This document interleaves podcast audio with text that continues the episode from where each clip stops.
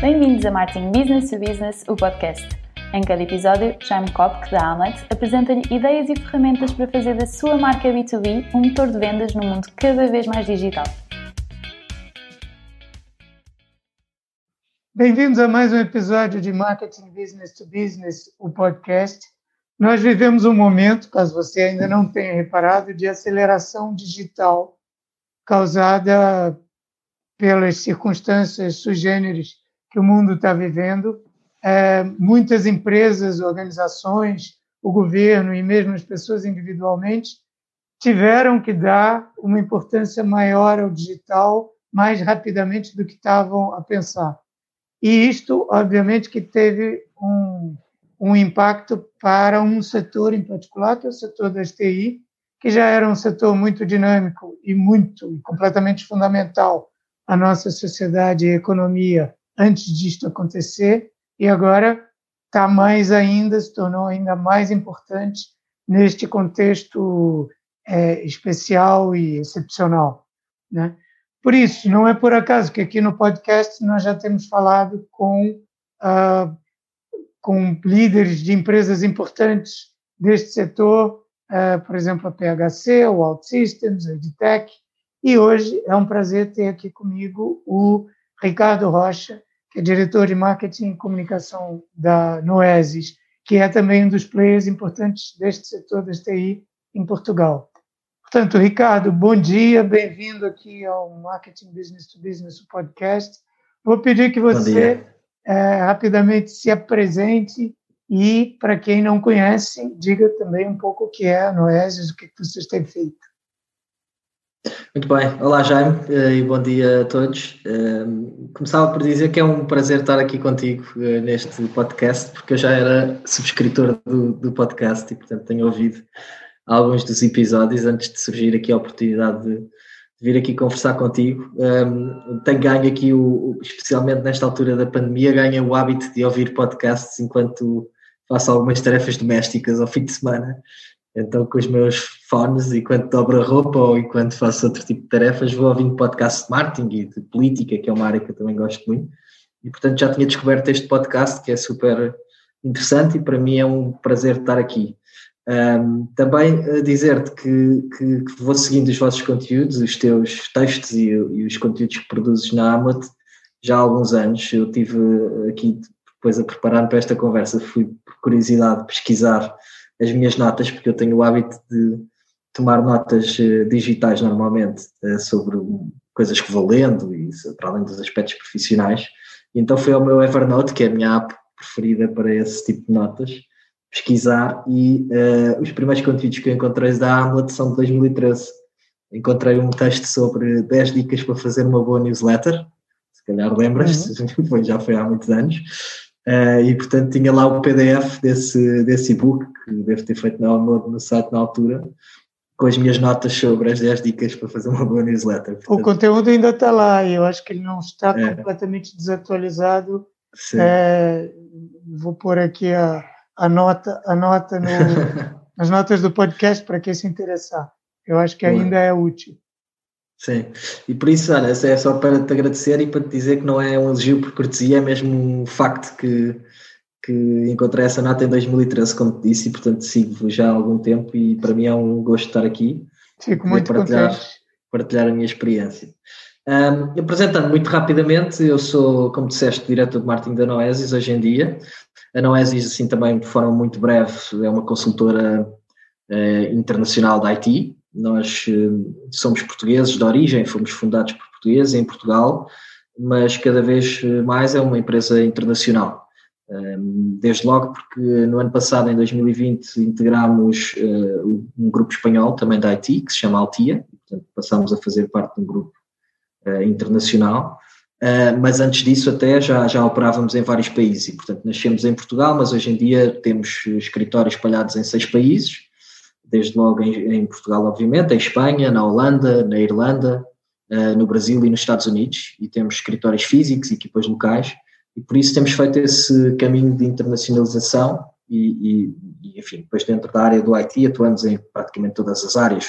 Falaste aí da OutSystems, eu ouvi esse podcast com, com o convidado da OutSystems, nós somos um dos parceiros da OutSystems, um dos mais antigos, com essa coincidência de que como a OutSystems também é portuguesa, nós começamos logo praticamente desde o início da atividade deles a desenvolver projetos em OutSystems e hoje em dia somos um dos eh, ainda dos parceiros mais importantes até a nível mundial uh, e portanto estamos nessas áreas, desenvolvimento de software com OutSystems, também com tecnologia Microsoft, estamos nas áreas de infraestruturas, cloud, cibersegurança, uh, estamos nas áreas de qualidade, testing, uh, DevOps, enfim, todos esses temas. Portanto, é uma consulta, somos no fundo uma consultora da IT, um implementador, desenvolvemos projetos uh, e bastante transversais, como, como, como referi, com estas várias áreas de negócio uh, e presentes então nestes uh, seis países. eu estou na Noesis neste desafio como diretor de marketing há um ano e meio e o meu percurso tem sido sempre nestas áreas do marketing. Comecei pela comecei por me licenciar em comunicação e fazer uma pós-graduação em marketing management, tinha sempre desde muito cedo claro que não ia ser jornalista quando, quando estudava comunicação sempre tive um apelo pelo mundo corporate e, portanto, comecei logo a apontar para as minhas baterias para, para, essa, para fazer uma carreira nesta área.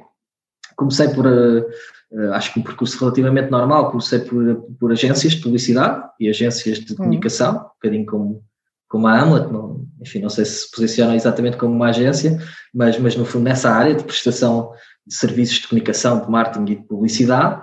Curiosamente comecei pelo B2C, também é o mais frequente, diria eu, e portanto comecei a trabalhar em publicidade de ponto de venda, a POS, portanto todas aquelas promoções de ponto de venda, comunicação de, linear, etc. Ativações de marca também de grande consumo, principalmente, um dos nossos, um dos grandes clientes com quem trabalhei que ainda me recordo foi, foi com a Unilever, com as marcas da Unilever, Organic, Saxo, enfim, todos shampoos, sabonetes, todo esse tipo de coisas, muito no linear, como disse, também nos festivais de verão, aquelas ativações que as marcas fazem nos festivais de verão, uh, isso também é uma história gira. Em 2004 ou 2005 fiz o tour todo, portanto, desde Paredes de Cor até Sudoeste, todos os festivais de verão, a gerir uhum. a presença de, de, duas marcas de grande consumo, no caso da Unilever, uh, nesses festivais.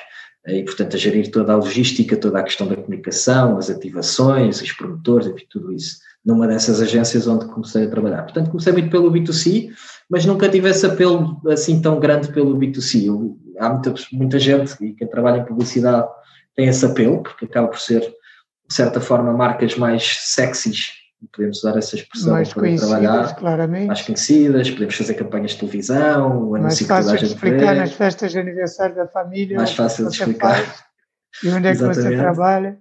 Exatamente.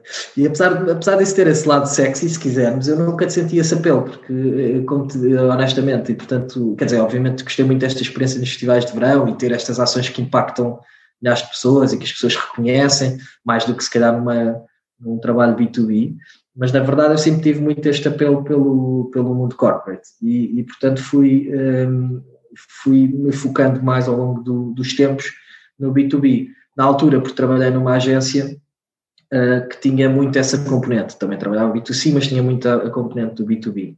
Não era focada no B2B, nem é, hoje em dia ainda, uh, como por exemplo a Hamlet, isso é um projeto, eu quando conheci uh, e quando comecei a, a, ver os vossos conteúdos achei muito interessante, não é? Ver uma agência focada em B2B, acho que é, é, muito interessante. Esta onde eu trabalhei era um híbrido, se quisermos, mas tinha um enfoque muito grande no B2B, tínhamos clientes da IT, inclusivamente, foi aí que eu comecei a ter contacto com a IT, lembro de fazermos coisas para, para a Oracle, enfim, para várias, para várias empresas desse género, portanto já tinha, foi aí que eu ganhei, digamos, o bichinho de trabalhar marcas B2B um, e de perceber um bocadinho as mecânicas que são diferentes, nomeadamente neste ecossistema do, do IT, que é muito baseado, como te falava há pouco, quando dizia que, que somos parceiros OutSystems, é muito baseado nessa lógica, ou seja, uh, dentro do IT, no fundo, como, como sabes, há fabricantes, não é? que são quem fornece uhum. tecnologia, OutSystems, Microsoft, Oracle, enfim, tudo isso. E depois há todo este ecossistema de consultoras da IT, como a Noesis, que são no fundo os implementadores, ou seja, desenvolvem projetos naquelas tecnologias. Portanto, eu comecei a perceber como é que este ecossistema funcionava um bocadinho nesse trabalho, eh, na altura com a Oracle, eh, em que tínhamos que, por exemplo, desenvolver campanhas para os parceiros ou desenvolver eh, campanhas para gerar negócio, que depois é sempre, era sempre canalizado pelo canal, digamos assim. Portanto, comecei a perceber essa lógica, comecei a me interessar por isso, aí por 2007, 2008 comecei a estudar sobre lead, generation, uh, numa altura em que a falava pouco. O que também é curioso, se calhar, para esta conversa, que é uh, leads. Hoje fala-se muito lead generation e leads, leads, leads no ambiente de marketing digital, não é? Uhum. Lead generation existe desde o marketing analógico, não é? E, portanto... Como a maior parte das coisas, né? As, claro. as coisas são nomes novos uh, para coisas antigas que existem desde sempre e que vão sendo, uh, digamos, vão tendo um facelift a cada Exatamente. vez que alguém precisa vender aquela, aquela ideia para os seus clientes. É um bocado Exatamente. o marketing do marketing, se a gente quiser. Exatamente. E por isso eu comecei a estudar e a ler coisas sobre lead generation em 2007, ou seja, num pré, no início do digital. Enfim, já havia algum email marketing, mas muito pouco. Havia muito mail marketing, não é? Portanto, sem o, uhum. sem o I. Uh, ou seja, aquela, aquela módulo quase mais tradicional hoje em dia, já quase em desuso de uh, se enviar um kit ou uma correspondência, não é? uma carta, ou o que fosse, e depois, por exemplo, fazer um follow-up por telemarketing, coisas deste género. Uh, e, portanto, a partir daí comecei a estudar estas áreas da lead generation, lead scoring, nutrição, tudo isso, muito ainda numa altura em que eu acho que não havia ainda muitos conteúdos em Portugal sobre o tema. Uhum. Uh, eu lembro-me que uma das coisas que li era da, da, da AMA, da American Marketing Association, porque na altura enfim, os americanos já trabalham lead generation desde Desde o final do século XIX, não é? Sim, talvez, exatamente. E portanto, lembro-me que era uma das fontes e ainda não se falava muito deste tema de lead scoring e, de, e que hoje em dia com o digital está de certa forma mais massificado e mais facilitado porque há automação, porque há ferramentas para isso uh, e na altura não existia claramente. Portanto, foi no fundo essa experiência de B2B mais uh, eh, IT, mais lead generation, que na altura esta agência começou também a fazer esse caminho que me fez depois uh, entrar mais neste mundo onde estou hoje. Sendo que no processo, neste processo de transição das agências para, para, para, para chegar à posição em que estou hoje, uh, depois passei pelo próprio IT, portanto trabalhei noutras áreas do IT do digital, mais em funções de, de, vendas, que também é um passo que eu acho que é interessante, principalmente quando pensamos em lead generation, que é, é ter, que é ter os marketeers uh, terem essa experiência ou pelo menos essa percepção do que é um processo comercial. Portanto, eu fui account, fui account manager, uh, inclusive antes da Noesis numa outra consultora concorrente, uh, e portanto, e antes disso numa empresa, numa software house, era diretor comercial, uma software house portuguesa que desenvolvia apps, basicamente apps web e mobile, e portanto entrei nesse mundo IT pelo lado das vendas, portanto vindo das agências da comunicação, depois um percurso de vendas no IT para chegar ao marketing eh, onde estou hoje em dia. E basicamente é, é este o meu, a minha apresentação assim breve. Ok, temos aí, é, é, um percurso que tem muitas pontas por onde a gente pegar, já vamos falar uhum. delas. Mas é, eu queria começar pelo presente, é, que é um bocado saber quais são, enquanto responsável pelo marketing de uma empresa como a Noesis, é, quais são os, os, que é uma empresa B2B, esse é o nosso foco aqui, não é? é quais são os desafios que você encontra? Qual é a função e o papel de um diretor de marketing de uma empresa como com esse perfil? E o que, é que você tem aprendido desde que está aí? Já está há algum tempo, então já pode, já é capaz de ter aprendido qualquer coisa. Sim, sim, sim. Aprendemos todos os dias. Olha, é, enfim, desafios e, e, papel do marketing no B2B. Eu começava pelos desafios e específicos da Noesis, enfim, uh, tentando aqui extrapolar um bocadinho para não, não me focar muito na, no nosso caso, mas, mas uh, começava pelos nossos desafios. É, são vários e, e, isso é interessante, é isso que torna também aqui o meu, a minha função interessante. E um deles é, é, está relacionado com aquilo que te falei antes, que é a internacionalização, ou seja, o desafio da internacionalização, se quiséssemos chamar assim. Uh, porque apesar de sermos uma consultora internacional, como, como te contei há pouco, com origem em Portugal, não somos propriamente uma multinacional no sentido em que, uh, como se conhece, sei lá, as grandes consultoras, não vale a pena referir os nomes, mas as grandes consultoras globais de IT, que têm uma super estrutura de marketing, têm equipas locais de marketing, portanto, cada país tem o seu departamento de marketing, depois tem estruturas regionais e portanto há ali um marketing EMEA, ou um marketing Américas, ou uma coisa desse género, e depois ainda tem um marketing global, um VP of marketing, ou sei lá, qualquer coisa do género. E, portanto, nós não temos essa estrutura, não temos essa superestrutura, digamos assim, e, portanto, o nosso desafio de internacionalização é, é, é, é curioso e é um desafio diferente, na medida em que, como nascemos em Portugal, temos uma equipa de marketing em Portugal, neste momento, portanto, toda a equipa é portuguesa e está baseada em Portugal, mas estamos hoje em dia em seis países e, portanto, uh, uh, 90, eu diria que nos últimos anos, se calhar 90% das atividades do marketing da Noesis eram focadas para o mercado português, portanto, equipa portuguesa em Portugal e, sobretudo, a operar no mercado português. O crescimento nos outros países acabava por ser mais orgânico, mais comercial, uhum. uh, por projetos, por uh, um crescimento mais orgânico, como referi.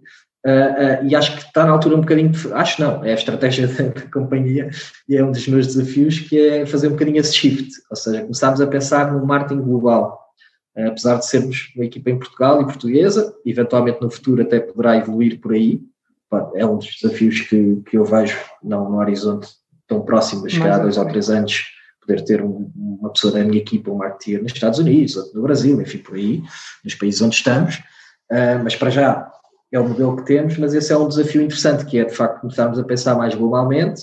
Este ano já fizemos esse exercício, já era feito no passado, mas este ano de forma mais estruturada, no fundo criámos um plano de marketing que se divide quase em seis planos de marketing, não é? Porque criámos um mini plano de marketing para cada uma das regiões, este grande, para cada país, e o mesmo se passa com o budget, e portanto o, o próprio budget marketing já houve esse cuidado de partirmos o budget por, pelas regiões, continua a ser maioritariamente, quer em iniciativas, quer em budget consumido para Portugal, mas já não é uma proporção uh, tão desequilibrada como, como disse há pouco. Hoje em dia, se calhar falar em, em termos de marketing budget deste ano, será 60-40, por exemplo, nacional e internacional, uma coisa deste género. Eh, que é inclusivamente percentualmente superior ao negócio. Em termos de negócio, a Noesis terá, tem hoje em dia mais ou menos 70-30, ou seja, 70% do negócio ou do revenue em Portugal e 30% nos mercados internacionais. Uhum. Com roadmap de crescimento a três anos. Lá fora. Exatamente, exatamente. Uhum. Portanto, a estratégia da empresa há três anos é essa, é aumentar essa fatia do mercado internacional, é ser cada vez mais internacional e o marketing tem que acompanhar, basicamente é isto. Eh, e, portanto, esse é um desafio interessante, nosso particular. Um, posso acrescentar outro desafio também ainda aí particular, mas diria que é transversal a quase todos, que é o desafio desta pandemia, não é? ou seja, o desafio do, que eu diria o desafio do conteúdo ou do marketing de conteúdo, que é algo que tu falas há 10 anos ou mais, uhum. uh, mas que é algo que muitas empresas não estavam tão aware, não é? Ou seja, acho que a pandemia uh, e o facto de, de, nos ter condicionado o desenvolvimento dos negócios de, de tantas formas também traz esse desafio adicional do marketing de conteúdo, que é cada vez mais relevante, na minha opinião, e mais importante, e que, eh, por outro lado, a própria situação de pandemia obrigou a, a, a, uma mudança tão drástica que eu diria que o nosso desafio para este ano é continuarmos a ser relevantes. É? Ou seja, eh, e, e, porque agora toda a gente faz webinars, toda, toda a gente, claro. estou a generalizar, infelizmente não é toda a gente, mas muita gente neste setor, portanto, foram, desapareceram os eventos e, portanto, toca a fazer webinars, toda a gente a fazer webinars e uhum. podcasts e, e a escrever uh, conteúdo e, portanto, agora diria que, pelo menos para nós que já estávamos nesse patamar antes da pandemia, diria que o grande desafio é uh, continuarmos a ser criativos e encontrar novas formas de contactar os nossos públicos ehm, pelo digital, porque é o, é o futuro e é o, que, e é o que o contexto atual obriga, mas também e continuarmos a ser relevantes. Portanto, esse é, é, é um, diria que é um desafio uh, também importante nos dias de hoje. Uh, em relação ao papel do marketing numa empresa de B2B. Uh, ah, Ricardo, só é para talhar aqui para não perder força, o força. fio do que você disse. Força. É, neste desafio de ser relevante num, num, numa, uh, num contexto de oferta de conteúdos cada vez maior, que por um lado é ótimo, e por outro lado é mais desafiador, porque há mais concorrência. E o tempo é, das pessoas que consomem esses conteúdos é, não é é o mesmo não é elástico é, o, qual é a fórmula ou qual é o caminho o que é que vocês têm feito o que é que têm aprendido Uhum. Ah, eu diria que não há, enfim, não há fórmulas mágicas, como sabes, não é? e no marketing eh, é muito teste, não é? Uhum. E eu continuo a insistir nisso com as nossas equipas. Temos que testar, há coisas que não vão resultar, há coisas que vão resultar e vamos tentando tirar daí conclusões. O que é que aprendemos neste último ano? Aprendemos, enfim, primeiro houve uma transição brusca, não é? Uh, nós já tínhamos esse plano, enfim, agora é fácil dizer, mas, mas é, é, é, factual, eu já queria, e tínhamos isso no nosso plano estratégico, o plano marketing para 2020, apostar mais uh, uh, no, conteúdo, no conteúdo, já apostávamos, mas mais em formatos digitais de vídeo, de um, os próprios webinars, etc. E já tínhamos alguns em plano mas obviamente que esta indústria, este setor, um, continua a ter uma a atividade de marketing e a atividade de, comercial continua a ser muito baseada uh, num modelo analógico de visitas comerciais, de, enfim, estamos a falar de vendas, processos de venda consultivos, processos de venda complexos, portanto, vender um projeto de software não é o mesmo que vender produto qualquer de claro. B2C, como é lógico. Uhum. Portanto, são ciclos de venda longos, são vendas complexas, são as chamadas vendas consultivas, e isso obviamente obriga a alguns touchpoints uh, físicos na jornada com, com, com o potencial cliente, não é? como de uma lead. Uh, e, portanto, os, o, o setor baseava-se muito nisso, na realização de eventos, dos pequenos almoços executivos, de, uh, de sessões one-on-one -on -one ou one-to-few, com, com alguns clientes e com, com, para abordar uma determinada temática e tudo isso, enfim, desapareceu infelizmente, porque eu diria que uh, o digital não substitui uh, 100% as atividades de marketing, nem deve, mas o facto é que em 2020 substituiu, porque Sim. não houve hipótese de fazer os outros, infelizmente, não é? E portanto, uh, aí houve esse shift muito radical e eu acho que o mercado reagiu bem, para já os players reagiram bem, enfim, do que eu vejo, genericamente. Eu acho que na Noesis reagimos muito bem, portanto fomos capazes rapidamente de transformar os eventos todos que tínhamos em plano e os tais pequenos almoços executivos em webinars, em pequenas em sessões digitais, etc. Uh, toda a outra componente de produção de conteúdo já tínhamos a máquina a funcionar, portanto não, aí não sofremos grande impacto, uh, mas diria que o mercado reagiu bem. Aquilo que aprendemos e, e aquilo que dizia há pouco é que em 2021 continuar a repetir a fórmula uh, começa-se a assistir a uma saturação maior. Eu todos os dias recebo e-mails sobre webinars de coisas interessantíssimas que estavas de ver, de marketing, etc. Mas é aquilo que dizias, não, não temos agenda para isso tudo. Uh, claro, nota-se uma dispersão também muito grande, não é? Todos já experimentámos isso, se calhar temos o webinar aberto, mas estamos a ler e-mails e a fazer outras coisas e não estamos a apanhar metade do conteúdo. Uhum. Ou se calhar eu faço isso muito, inscrevo-me para não para ir, mas simplesmente para depois receber a gravação. E lá está, num fim de semana, enquanto esse podcast, às vezes também ouvir uns webinars. Um, e aí, nem, por exemplo, nem sequer exploro o vídeo, portanto, esse é outro uhum. tema. Ou seja, são esse tipo de reflexões que temos que fazer uh, e que temos vindo a fazer, perceber, ok, há, há, uma saturação, se calhar o formato de webinar standard já não funciona, no, no sentido em que eu não consigo ter a pessoa uma hora online e focada neste conteúdo, eh, e portanto temos feito experiências, experiências, por exemplo, tentar partir os conteúdos de um webinar, por exemplo, ou de um evento virtual. Eu nem gosto de chamar webinar, porque os webinars já existiam, não é? Também essa é outra coisa. Hum. Parece que só apareceram os webinars com a pandemia. Só que os webinars que existiam eram webinars eminentemente técnicos, e muito naquele formato de uma pessoa a falar, com uma partilha de ecrã, e a fazer uma demo ou a apresentar uma coisa. E essa é uma das coisas que estamos a mudar e que estamos a experimentar novos formatos, por exemplo, fazer um evento virtual, mas que não tem apresentação de PowerPoint e, portanto, não tem um ecrã cheio, uma tela cheia com um PowerPoint e um quadradinho com, onde se vê o orador lá no cantinho durante uma hora a falar, mas fazer, uh, por exemplo, roundtables virtuais ou ter dois convidados, fazer o que estamos aqui a fazer, por exemplo, Sim, nós, neste podcast, fazer uma conversa, trazer um cliente, uh, o cliente partilhar a sua experiência, os seus desafios, como é que ultrapassou determinada temática que tivermos a endereçar, uh, como é que ultrapassou esse desafio, uh, como é que a tecnologia ajudou, enfim, tudo, tudo esse tipo de coisas.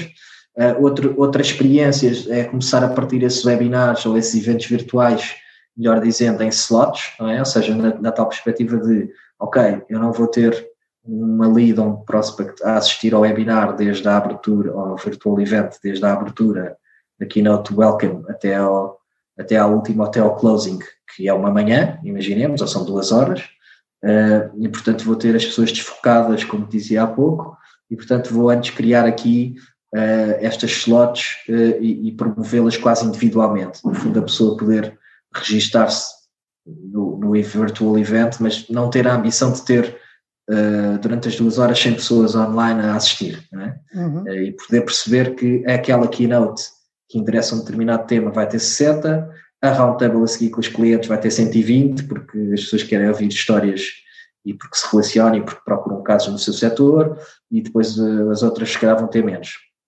e, e, e depois começar também, uh, e aí é um trabalho mais de edição de vídeo, ou seja, é um bocadinho experimentar, mas depois também como distribuir esse conteúdo. Ou seja, uma coisa são as pessoas que se registaram e viram, outras, pessoas, outras coisas são as pessoas que se registaram e vão receber a gravação, como eu disse, como eu faço pessoalmente, uhum. e se calhar poder receber não a gravação de uma hora e meia do webinar, ou duas horas, mas poder receber essas tais slots, não é?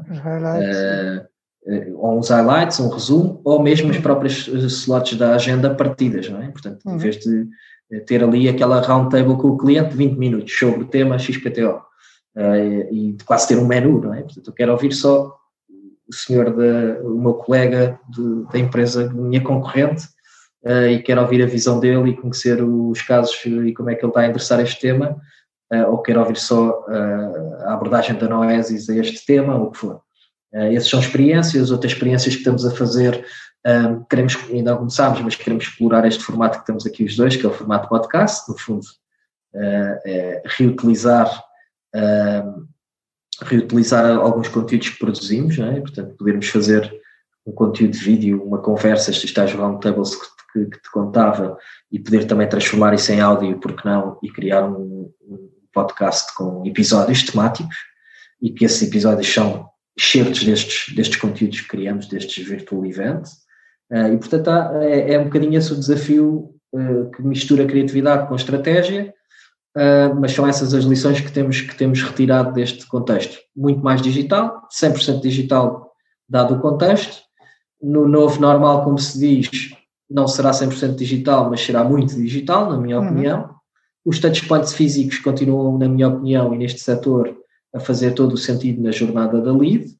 Uh, e, portanto, é este equilíbrio de, uh, entre conteúdo, vários formatos de conteúdo digitais com estes touchpoints físicos ou até com formatos híbridos. É outro caso uh, que nós, nós somos parceiros da IDC, que é uma, uma consultora, uma analista de mercado neste setor, e eles têm explorado, e nós também vamos explorar este ano, essa ideia do formato, de um formato de evento híbrido porque não ter uh, a tal manhã uh, de evento virtual com vários slots em que as pessoas entram e acedem e assistem ao que querem, mas depois ter um touchpoint físico, ou seja, ter, ir buscar, quando a, a pandemia permitir naturalmente, ir buscar o tal conceito dos pequenos almoços executivos e daqueles eventos uhum. corporate uh, e misturá-los, é? E, portanto, poder ter uma audiência de 200 pessoas a assistir ao evento que é virtual e depois ter uma audiência mais selecionada e ter uma sessão exclusiva um, com um conteúdo mais relevante em que é, que é feito num touchpoint físico, no tal pequeno almoço, no mesmo dia ou num dia,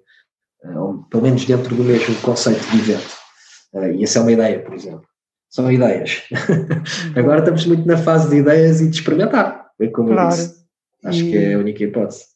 E que, como você Está. disse, é um processo contínuo, independente da pandemia mas é a forma de fazer, de ir melhorando sempre. Né? Sim.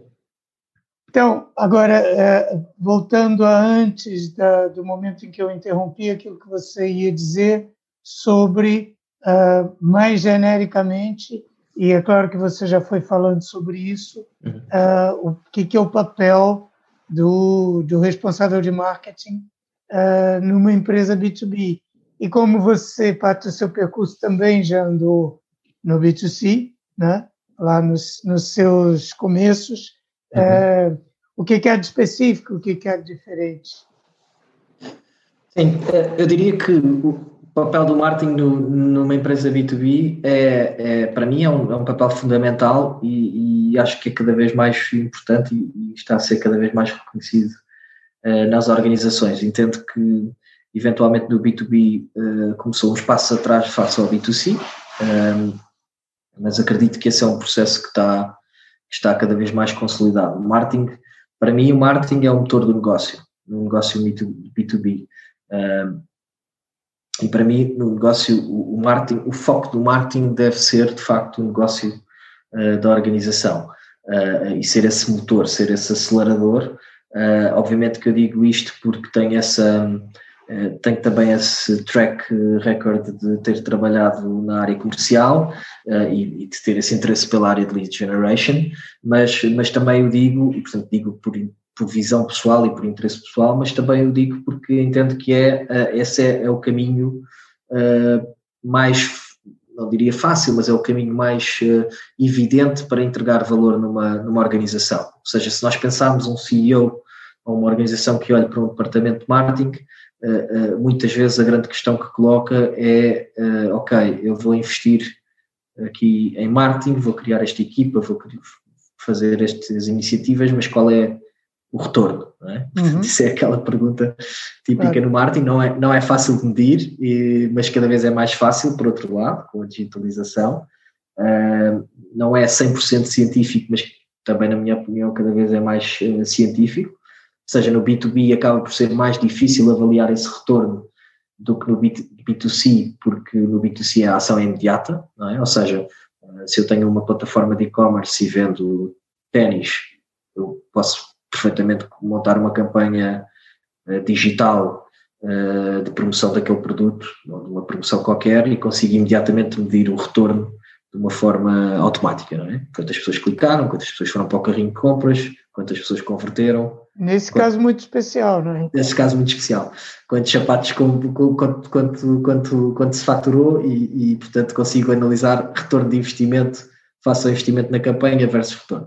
Portanto, mas esse é um caso, obviamente, estou aqui a simplificar um use case, mas esse é, é um caso que no B2C é possível. No B2B é muito mais difícil que isto seja medido com esta, desta forma, ou melhor, é medido desta forma, mas não é tão claro, porque o processo não é tão linear, não é? Portanto, a pessoa uhum. não clica e compra uh, no, no e-commerce, embora aqui, obviamente, também eu, foco-me sempre no B2B, na minha área, obviamente, se pensarmos, sei lá, um software as a service, por subscrição, uma Netflix, um, Netflix não, desculpa, que é B2B, é B2C, mas num software de, sei lá, automação de marketing, por exemplo, coisas desse género, um MailChimp, uma coisa desse género, uh, aí é um negócio B2B. fazer uma campanha e ter tem, um resultado Exatamente. Sim, é um negócio B2B, mas que eu diria que tem muitos uh, pontos de contacto com o B2C, não é? Porque, uhum. porque há ali uma, é uma subscrição, portanto é um produto uh, para ser vendido. Mas no negócio que, que, nós estamos não é exatamente assim, mas enfim, voltando aqui ao ponto e à importância do marketing, uh, eu, eu, diria que essa é a grande questão que se coloca nas organizações. Qual é o retorno, como é que, que impacto é que tem o marketing, como é que, que como, como, medimos esse, esse retorno e por isso eu digo sempre que o marketing tem que ser o motor do negócio e o foco uh, do marketing tem que ser em gerar negócio ou em acelerar negócio e, e muito ligado a este tema das, de, de lead generation com KPIs específicos, porque esses são, no fundo, essa é a variável que faz com que a organização reconheça valor no marketing, digamos assim. Uh, e, portanto, é muito importante termos essa capacidade de medir quantas leads geramos, quantos close deals geramos, qual é o nosso influence, marketing influence revenue, no limite qual é o ROI, uh, e, e, toda, toda essa variável, todo esse pilar que eu chamo o pilar business dentro do marketing. Mas, dito isto, o marketing também não se circunscreve só a isto, principalmente numa organização B2B, na minha opinião. Se nós pensarmos, por exemplo, em temas como o employer branding, uhum. é um tema cada vez mais importante hoje em dia. Já não é um tema do, do RH, por muito que os colegas quem nos ouça de recursos humanos pode possa ficar zangado com isto que eu digo, mas eu digo muitas vezes, não é só um tema de RH, já não é, é só um tema de RH, é um tema que naturalmente o marketing tem que estar uh, envolvido. Depois depende das organizações, há quem tenha uh, essa componente mais dentro do departamento de RH, quem tenha uma direção de uh, felicidade, agora também essas tendências, não é? gestão uhum. da felicidade e não sei o quê, há quem esteja dentro, mais dentro do marketing, no, na Noes é um modelo de trabalho conjunto entre o marketing e a nossa direção de Human Capital, mas claramente o marketing tem que ter o olho e tem que ter uh, fazer parte da estratégia e fazer parte da execução de, de, uma estratégia de employer branding. Porque employer branding, no fundo, na minha visão, é marketing, não é mais do que uh, posicionar a marca enquanto uma marca atrativa para se trabalhar. Ou seja, uh, e, e, aqui opera até em duas grandes dimensões. Uh, a atração e a retenção do talento, que são duas coisas diferentes, não é? Portanto, uhum. como, como, atrair talento, posicionando a marca como uma marca onde é, é uma empresa onde é interessante trabalhar, onde é bom trabalhar, onde há um bom ambiente, onde há projetos desafiantes, que tem projetos internacionais, enfim, todo, todas essas variáveis. E na retenção também, portanto, todas as variáveis de comunicação, comunicação interna também fazem parte, na minha opinião, desta visão de employer branding, que eu acho que é também um pilar estratégico uh, do marketing. Mas podemos pensar também noutras áreas, marketing, o market intelligence, Market Intelligence é uma área que, tipicamente, na minha opinião, também deve estar dentro do marketing e que numa empresa B2B é fundamental. Ou seja, conseguirmos ter insights do mercado, eh, estudos de mercado, eh, participarmos em decisões estratégicas, como há pouco falei de que nós está em seis países. Eh, por exemplo, a decisão estratégica de abrir um novo mercado, uma nova região, um novo país, não é só uma, é uma decisão onde o marketing também tem que, tem que fazer tem, que, tem que ter parte. É? uhum. Quanto mais não seja para fazer esse componente toda de análise de mercado, mas não só. Uh, ou seja, é todo, esse, todo um trabalho de, de, de estratégico que, que o marketing faz sentido que esteja envolvido. Portanto, eu diria que o marketing B2B opera em muitas, muitas destas áreas e tem que ser um núcleo central em qualquer organização. Uh, e tem que ter esse papel central, não pode ser visto como um departamento de suporte. Uh, e acho que o caminho está a ser feito, não é? Por acaso cada vez vemos mais a figura do CMO, não é? Do Chief Marketing Officer. Não existe em todo lado, uhum. mas esse, essa, essa ascensão do marketing a uma posição de C-level, não é? E uma presença num conselho, numa comissão executiva, num conselho de administração, é um bocadinho essa. É, é, é, é, o resultado deste, disto que estava a referir que também diria que já existe, calhar no B2C há mais tempo do que no B2B, mas uh, começamos a, principalmente nas grandes organizações, falei da Unilever, etc., todos esses têm um, VP of Marketing, ou CMO, ou whatever. Uh, mas diria que no B2B esse caminho também está, também está a ser trilhado. Parte da dificuldade para que isso tivesse acontecido um, mais cedo no, no B2B é, embora dizer, em muitas empresas não aconteceu ainda certo. e está longe de acontecer, né? Mas parte da dificuldade está num, num, num clássico aqui do das, que tem aparecido um tema que tem aparecido algumas vezes aqui nas nossas conversas e que é mais ou menos inevitável quando a gente fala do B2B, que é aquela tensão entre marketing e vendas, uhum. né? Porque as empresas veem como você disse, o marketing é o motor uh, do negócio e muitas empresas B2B, com razão, porque essa foi a sua história, viram sempre as vendas como o motor do seu negócio e nunca precisaram de marketing entendido desse, como uma coisa à parte para nada. Né? Uhum. É, e é curioso que você tivesse começado por falar no seu percurso como é, um lado positivo do seu percurso, alguém que passou pelas vendas. Significa que você é muito capaz de entender o ponto de vista das vendas, né? E daí eu te fazer essa pergunta, quer dizer, como é que você vê esse conflito, é, como é que ele se gere, como é que ele se evita, é, como é que se tira partido dele, é, qual é a tua visão sobre isso? Sim, eu acho que tem muito a ver com cultura organizacional e tem a ver com um pouco o que estava a referir antes, que, que que se relaciona com a importância e com o papel do marketing na organização. Eu tive um CEO no passado que dizia que o marketing não é só comunicação. Uh, e eu concordo. E muito, muitas empresas confundem o marketing com uh, só comunicação. Ou seja, o marketing não pode ser só um departamento de suporte, como disse há pouco, que serve para gerir o site, para ter uma pessoa para gerir as redes sociais, fazer umas brochuras, giras, ou umas apresentações de PowerPoint para a, para a equipa comercial. Uhum. Essa é a visão limitadora, é a visão do marketing como comunicação.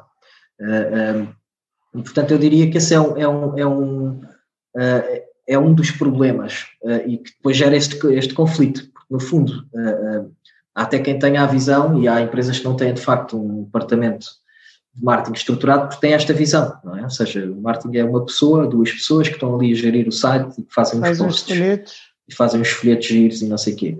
Uh, uh, e, portanto, uh, inclusivamente há aquela visão de eu, para organizar um evento, posso pedir à secretária, sem desprimor, ou uma administrativa, que me organize um evento, porque na verdade é marcar um hotel, arranjar um, um sítio giro, um catering, e o evento está organizado. eu não digo que não seja impossível, eu já trabalhei em organização de eventos, portanto sei o que é que é obrigado, obviamente, a organizar um evento, não é rocket science, portanto sim, uma pessoa com um fornecedor de audiovisuais, um catering, um espaço, organiza o evento, mas isto é pensar uh, no evento desta, é olhar para um evento como, como esse único ato, não é? Se nós pensarmos no evento como uma, um, um touch point de uma estratégia de lead generation, já muda de figura, porque eu não monto uma estratégia de lead generation nem uma, um touchpoint, nem um evento com uma pessoa administrativa que marca o hotel e o catering, não é? Claro. E, portanto, uh, uh, eu acho que é aí que a visão e o caso tem que mudar de figura. É, é, é, é pensar este evento, seja lá o que for, no hotel, o que for, e seja lá marcado por quem for, faz parte de uma estratégia de nutrição de leads, faz parte de uma jornada de, de determinada, de, de, uma lead, ou de várias leads, e, portanto, isso é, é é uma disciplina técnica, é uma disciplina específica, portanto não pode ser, um departamento de marketing não pode de facto estar entregue, na minha opinião, a uma pessoa que gera as redes sociais, escreve uns textos, uh, escreve bem uh, e ainda com jeitinho ainda dá uns toques no Photoshop e ainda faz design, não é? Portanto, escreve o folheto, faz uns posts e ainda faz uns folhetos, os tais folhetos giros que dizíamos há pouco. Isso é, é a tal visão eh, muito redutora. E essa visão está na origem do tal conflito com vendas, na minha opinião. Porquê? Porque, uh, uh, desde logo, porque o marketing, nesta visão redutora, não é valorizado pela equipa de uhum. vendas. Uhum. E, portanto, a equipa de vendas olha para o marketing como, lá está, a tal área de suporte a quem eu vou pedir para me arranjar aqui esta apresentação, porque amanhã tenho uma reunião importante com um cliente e preciso de apresentar uma apresentação gira com os bonecos. É? E, portanto, olham para o marketing desta forma. E, portanto, naturalmente que, uh, uh, na minha opinião, é aí que está a origem. É uma questão cultural e de, da forma como se entende o funcionamento uh, dos mar, do marketing e das vendas. Dificilmente resultará essa relação se as vendas olharem para o marketing como as pessoas que fazem o PowerPoint. desde logo que não vão reconhecer nenhum valor. Qual é o valor de, enfim, o valor é, uhum. é, é, é, hora homem, não é? A pessoa é ter uma pessoa disponível para pôr a, a apresentação bonita, não acrescenta, não acrescenta valor ao seu processo comercial. No limite, ok, tem uma apresentação mais interessante visualmente uh, e, portanto, faz ali um, se calhar, melhor figura perante um cliente numa reunião comercial, mas, enfim, esse, é esse. É um pequeno valor, né? É um pequeno valor. Uh, uh, e depois o próprio marketing, não é? Há pouco falávamos do percurso e da questão comercial esse próprio departamento desvalorizado e que não faz parte do processo, hum, muitas vezes nem sequer tem também ideia de como é que é o processo comercial, porque não está envolvido, uhum. não tem essa experiência e, portanto, uh, o próprio marketing e os, e os marketeers, se não percebem como é, como é feito o processo de venda na organização, uh, se não, processa, não percebem como é que funciona o processo comercial, como é que é feita a prospecção comercial, como é que são abordados os clientes, com que, de que forma, qual é o pitch, uh, com que canais? Como é que é feita a venda? É uma venda longa, difícil? O, o que, é, que é uma boa lead, né? o que é, que é uma boa eu lead? Vou gerar, eu vou gerar leads que não servem para nada, porque nem, né, não estão qualificadas, são aleatórias, Exatamente. Ou, não, ou não é explicado para o departamento comercial uh, o, o que fazer, em que estágio está aquela lead e o que é preciso fazer com ela a partir dali. Exatamente. Sim, e esse era o segundo ponto que eu ia tocar, que era, é precisamente o tema das leads, ou seja, acho que já há muitos departamentos de marketing que já não estão neste ponto, ainda há empresas que estão neste ponto, portanto, a pessoa, duas pessoas no marketing para gerir as redes sociais e fazer apresentações, há outras que já evoluíram, felizmente, e estão no ponto das leads, não é? Portanto, há pouco falámos que, eh, que geração de leads agora está muito em voga com esta coisa do digital, mas que é um processo já uhum. bastante antigo. Portanto, agora sim, há muitos departamentos de marketing, na minha visão, há empresas que já estão a olhar para o marketing como uh, uh, o tema da geração de leads, mas muitos deles estão nesse passo, ou seja, uh, estão a olhar para o marketing como um gerador de leads, e isso faz com que aconteça aquilo que estás a dizer, ou seja, estão a esquecer os passos todos uh, posteriores de qualificação, de nutrição e todo o processo. O meu objetivo enquanto marketeer, e é o que eu digo internamente e à minha equipa, é entregar as melhores leads possíveis à equipa comercial. Esse deve ser o nosso foco, na tal uhum. visão do motor, do marketing ser o motor do negócio. O foco tem que ser entregar as melhores leads possíveis. porque isso vai contribuir para a valorização do marketing, porque isso vai trazer uma taxa de conversão maior, portanto, maiores probabilidades de negócio, portanto, eu, a própria equipa, equipa comercial vai me valorizar de outra forma se eu entrego uma lead boa que depois se converte numa oportunidade e num negócio, todos eles têm objetivos para cumprir e, portanto, no limite eu estou a contribuir para, uh, uh, ou estou a ajudar aquele comercial a fazer o trabalho dele e a cumprir a sua, a sua quota, uh, e depois se eu entrego essas boas leads, como dizia, aumento o valor o valor reconhecido do marketing perante a equipa, a equipa de vendas. E depois há aqui um conceito, uh, até posso partilhar aqui uma história contigo, que tem a ver, há alguma confusão de facto de conceitos nesta altura das leads. Ou seja, há um, alguns departamentos de marketing, como dizia, que já têm a máquina montada para gerar leads. Uh, eu começo logo por aí, eu não gosto de chamar leads, gosto de chamar contactos. Uhum. Quem faz download de um paper não é necessariamente uma lead, pode ser eu, marketeer, estou interessado naquele tema e fui ler sobre aquilo que falei há pouco, 10 dicas para uhum. criar uma boa newsletter. Uh, uh, portanto, há todo esse processo de qualificação e nutrição que muitas vezes não é feito. Eu, há casos, ainda no outro dia conversava com uma colega marketeer que partilhava isso comigo. Uh, na empresa onde trabalhava, lá se faziam, faziam uma campanha, Google, o que fosse, e portanto todas as leads que caíam, lá está, os contactos como eu lhes chamo, por isso é que eu não gosto de chamar leads, mas todas as leads que caíam nessa campanha de Google, de AdWords, eram passadas para, carregadas no CRM e passadas para a equipa de vendas. Isto não traz, mais uma vez, traz mais valor do que fazer os PowerPoints bonitos, mas continua a não trazer valor acrescentado à equipa de vendas, porque não serve nada eu inundar um comercial com 50 contactos, lá está, não são leads, na minha opinião, claro. uh, dos quais 35 são curiosos, 10 são pessoas que por acaso achavam que aquilo era uma coisa, fizeram download daquele paper, mas depois não era bem, uh, não são decisores, não têm, enfim, não, a lead não está qualificada, não tem budget, não tem necessidade identificada, não tem nenhum desse processo que, que sabemos que, e que sabes tão bem como eu, que faz parte do processo de qualificação da lead. E, portanto, mais uma vez, eu estou a diminuir o meu valor, estou a acrescentar trabalho a uma equipa comercial que tem o seu tempo, também é reduzido. Há pouco falávamos do tempo é, dos clientes uhum. para absorver conteúdo, toda a gente tem o seu tempo limitado, tem objetivos, Portanto, o objetivo, eles têm objetivos para cumprir, rápido, têm que trimestralmente uhum. fechar o trimestre e mensalmente e, e anualmente, etc. O seu sucesso também depende desses objetivos, tem prémios, enfim, como tu sabes, tudo isso. E, portanto, eles não querem perder tempo com 10 contactos, com uma lista de 20 contactos que lhes dei, que chamo, a que chamo leads, em que vão telefonar ou vão fazer um follow-up e aquilo não é, é pífio, não é? Não, não, não dá nada. Ou pode cair um bom em 20 ou o que for. E, portanto, acho que também há muito esse. Ah, e a história que queria partilhar contigo. No outro dia, com uma agência uh, que, que, uh, que, com quem, até por acaso, até vamos trabalhar, uh, porque faz sentido para, aquele, é para o mercado internacional, como, como também já falámos há pouco, que é um dos nossos desafios. Mas a agência tem a seguinte promessa: fazer uma campanha digital em que entregam 50 MQLs. Investe X eles entregam de 50 MQLs Começa logo por essa erro de para quem não saiba, como é que você traduz? Marketing Qualified Leads. Portanto, leads qualificados, 50 leads qualificados. Uh, eu começo logo pelo, na minha opinião, por esta, esta uh, dispersão de conceitos, não é? Nós no marketing temos sempre a inventar estes, estes, esta que eu acabei de dizer, não é? Siglas, Siglas e novas nomenclaturas.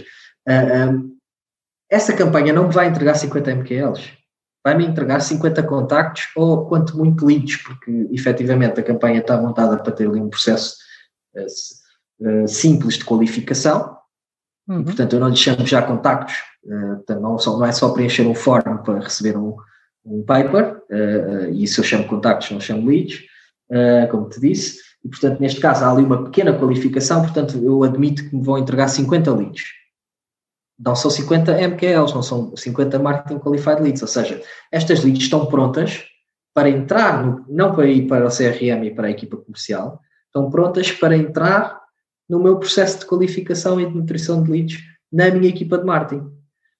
Há, a própria palavra lead em português traduz como pista, é uma pista Exato. de venda, quer dizer, é um indício. Olha, pode uhum. estar aqui qualquer coisa. Exatamente. Temos que seguir para ver se essa pista leva a alguma coisa ou se não leva a nada, porque pistas falsas. Né? Exatamente. Então, uma lead Exatamente. é um início do processo, não é o fim do processo. Exatamente. E muitas vezes é, há esta confusão de conceitos que eu, na minha opinião, uh, uh, e voltando à tua pergunta, para não nos dispersarmos, mas uh, tudo isto está relacionado nesse tal conflito entre marketing e sales, ou seja, por um lado o tema cultural, que falei, ou seja, o marketing, como é que o marketing é visto na organização? É central? Faz parte da estratégia? É próximo das vendas ou é o tal departamento para fazer apresentações bonitas? Esse é o primeiro ponto. Segundo ponto, como é que são tratados os como é que, qual é o processo de geração de leads? O marketing é uma máquina de gerar leads, e, portanto, lança campanhas, leads de contactos. Uma máquina de gerar contactos lança campanhas eh, por todos os canais e landing pages e formulários e tudo o que cai chuta para vendas ou há um processo de qualificação e nutrição? E, portanto, na minha opinião, a evolução deste processo cultural e depois do próprio eh, processo, mecanismo de trabalho, é o que faz com que, uh, uh, com que melhore esta relação. Eu não tenho porque, esta depois é uma, é uma relação bidirecional, ou seja, eu entrego 50 leads a um comercial, 50 contactos, portanto, volto a dar o exemplo. Aquilo representa trabalho adicional, não é reconhecido valor acrescentado, vendas reclamam do marketing, basicamente, não é? Dizem, pá, estes tipos uhum.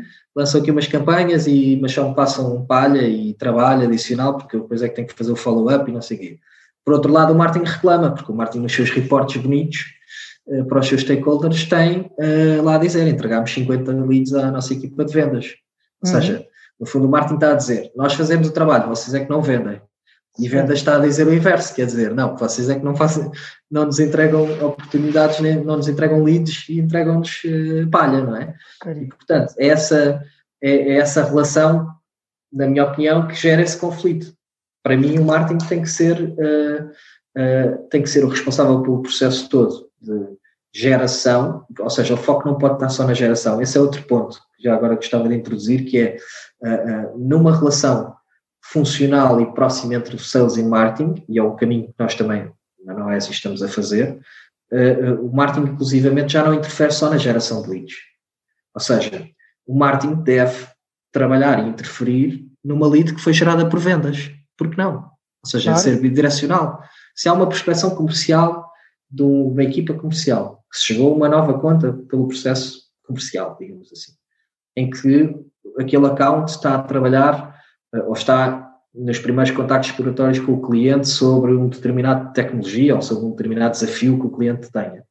Uh, uh, o marketing deve entrar aí também, uh, porque o marketing pode providenciar o tal conteúdo uhum. àquela, àquela lead, o tal conteúdo que pode fazer, ajudar a decidir, não é? que pode acelerar a decisão. Portanto, eu digo que é um motor de negócio, mas também posso dizer que é um acelerador de negócio. Certo. Ou seja, no fundo eu posso e devo olhar para o pipeline de vendas e devo ter acesso a isso, e isso obriga a tal já relação de cumplicidade e de proximidade, em que eu, como marketeer, vou olhar para o pipeline do comercial que tenho à minha frente uh, e vou pensar como é que eu posso ajudar este comercial a acelerar este pipeline estas oportunidades que tem, ou já tem proposta apresentada, mas não há decisão, então como é que eu posso ajudar? Posso preparar um, um, um documento, um use case ou um case study com uma referência de um cliente nesse setor para ajudar o cliente, o potencial cliente onde estamos, a perceber os benefícios desta solução numa empresa similar à sua? Posso convidá-lo para tal um pequeno almoço executivo onde vamos discutir o tema com especialistas e com outros clientes. Posso. É? Pode seja, reativar um cliente que, que já pediu claro. lançamento que, ou que está morto. E claro. Que as vendas não podem mais fazer nada, mas o marketing pode. Exatamente, na sim, sim, sim, exatamente. Ou seja, uh, e acho que também esse é outro ponto, que é, uh, uh, além de estarmos muito ainda no estágio da geração de leads e, portanto, no marketing visto como uma máquina de gerar contactos e que depois chuta para departamento comercial, e portanto sem processo de nutrição e sem esta jornada toda. E por outro lado, ainda estamos a olhar muito nas organizações para, esta, para este sentido unidirecional, ou seja, o marketing gera contactos ou leads, mesmo que já tenha até um processo de nutrição e de scoring, melhor, ótimo, Portanto, já passa leads qualificadas a vendas e vendas já valoriza, já é esta relação, mas ainda uhum. não há outra relação bidirecional. Ou seja, ainda não há a partilha do lado de vendas com o marketing sobre o seu negócio. Portanto, eu diria que a solução é, é esta junção, é, é, de facto haver esta proximidade, tem que haver esta proximidade de confiança mútua. Eu também digo isso, ainda, ainda disse isso este, recentemente no, kickoff que fizemos com a nossa equipa, entre o marketing e a equipa de vendas, lá está, uma das iniciativas que temos para promover essa oportunidade. Eu disse, o marketing, eu não fecho negócios, e portanto eu não estou aqui para uh, ficar com os créditos, para mim, quem faz o negócio é a equipa comercial, claro. não é, não é, uh, o marketing não fecha negócios, o marketing é o tal, é o, acelera negócios, é? O tal, uhum. é o tal acelerador, uh, e portanto olhem para nós como um, um apoio nesse processo de, ou seja, por um lado temos um objetivo de trazer novas oportunidades, claro, novas leads, novos contactos, contas onde não estamos, clientes onde queremos, setor verticais onde queremos investir e, portanto, o marketing tem que estar nessa definição estratégica, tem que estar na definição de budget, por exemplo. Há pouco, quando falávamos do papel do marketing, eu falei em vários e esqueci-me deste. O budget da organização, o objetivo, o orçamento da organização, é um processo onde o marketing deve participar e a Noesas, na Noesas participamos, felizmente. Uhum. Portanto, eu, eu, participo nas reuniões entre a equipa, entre a direção financeira e o nosso board, com as nossas direções de cada uma das áreas de negócio e com a nossa direção comercial.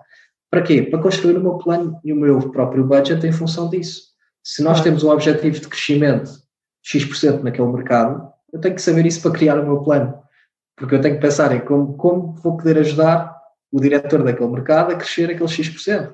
E mais, e não é só saber estes big numbers, é, é conhecer mesmo o plano para perceber, vamos crescer em contas instaladas? Isso é um trabalho de marketing diferente, não é? Uhum. É, um account, é uma espécie de account-based marketing. Uh, e, portanto, a nossa estratégia é crescer em contas instaladas, onde já estamos com, a fazer projetos, queremos vender outro tipo de projetos, queremos fazer upsell, whatever. Ou, ou é um, um trabalho, ou o nosso crescimento naquele mercado é por uh, new business. E, portanto, o nosso desafio este ano é criar, angariar novos clientes e ter mais referências naquele mercado, por exemplo. Isso são estratégias de marketing completamente diferentes. Não é? Certo. Ricardo, nós poderíamos ficar falando disto, porque aparentemente. Eu entusiasmo com este tema. Aos dois, Sim. e podíamos ficar falando disto aqui por muito tempo, mas já estamos, acho eu, com perto de uma horinha de, de, de gravação uhum. uh, e está na altura de começarmos a fechar. Eu ainda teria mais coisas a perguntar sobre employer branding que você falou uhum. e sobre esta parte de como é que vocês é, gerem essa relação com as vendas. Fiquei com muitas curiosidades aqui, mas acho que vamos ter que agendar um segundo episódio um dia desse. Uh, enquanto não fazemos isso, eu vou fazer uma pergunta que tenho feito ultimamente a todos os convidados aqui, é que você deixasse uma recomendação de uma leitura que ninguém uhum. pode deixar de ter. É, mais uma coisa para ocupar o tempo das pessoas que estão com muito tempo, não estão a fazer nada. É. Muito bem. Olha, eu, além de ouvir podcasts do teu, uh, e, e, gosto também de ler, eu leio, gosto sobretudo de ler sobre marketing e sobre gestão, uh, e, e, também gosto de ler biografias de empreendedores, portanto é assim mais ou menos o estilo que ando mais ou menos em, que andam na minha, na minha mesa de cabeceira, e hoje recomendava um, um, livro que já não é novo, mas é, mas é muito interessante, que se chama Hit Refresh, que é do Satya Nadella, que é o CEO da Microsoft. Uh, portanto, Hit Refresh, que é de carrega, carregar no botão refresh é? uh, uhum. no, no, browser.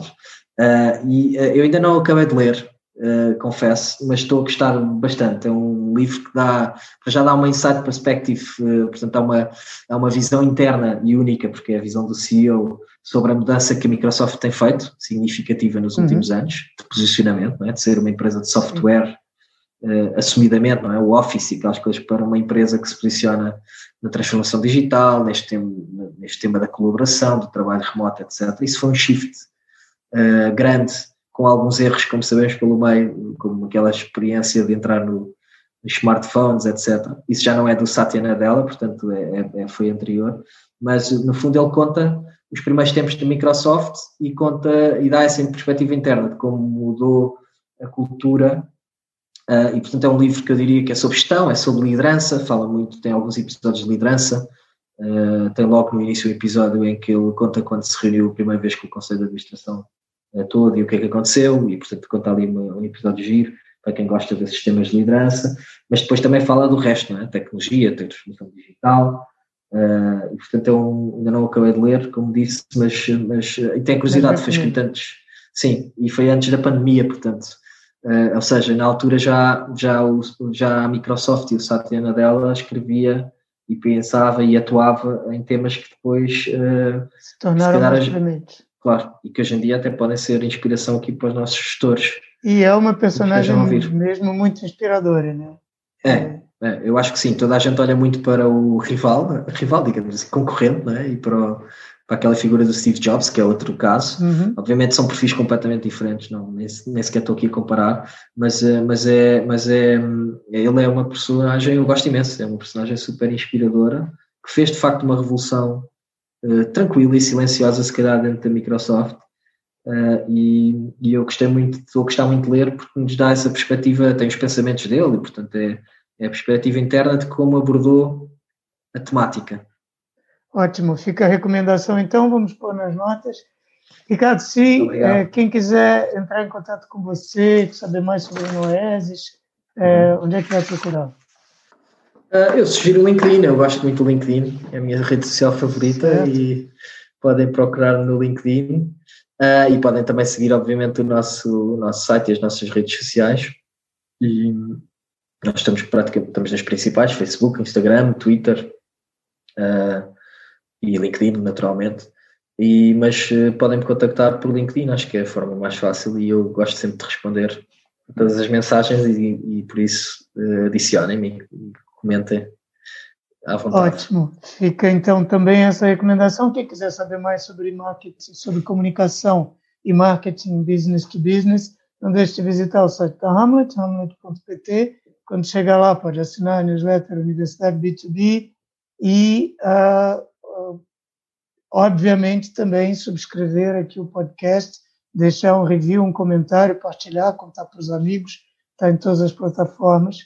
Uh, portanto, Ricardo, muito obrigado pela, pela sua presença e participação. Foi um grande gosto conversar aqui com você. Eu aprendi bastante, acho que quem nos ouvir vai aprender também, tem muito sumo esta nossa conversa. Obrigado, Jaime, pelo convite, foi um prazer. Foi rápido, passou rápido. Passou rápido, mas está uma conversa bem, bem, bem suculenta. Obrigado. Mais uma vez, obrigado e até a próxima. Até a próxima.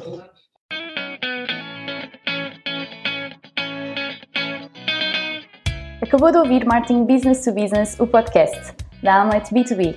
Se gostou, não se esqueça de fazer like, partilhar, deixar o seu comentário e subscrever no seu canal preferido. Para ver as notas desta conversa, vá a amlet.pt blog. E em breve voltaremos com mais um episódio de Marketing Business to Business, o podcast.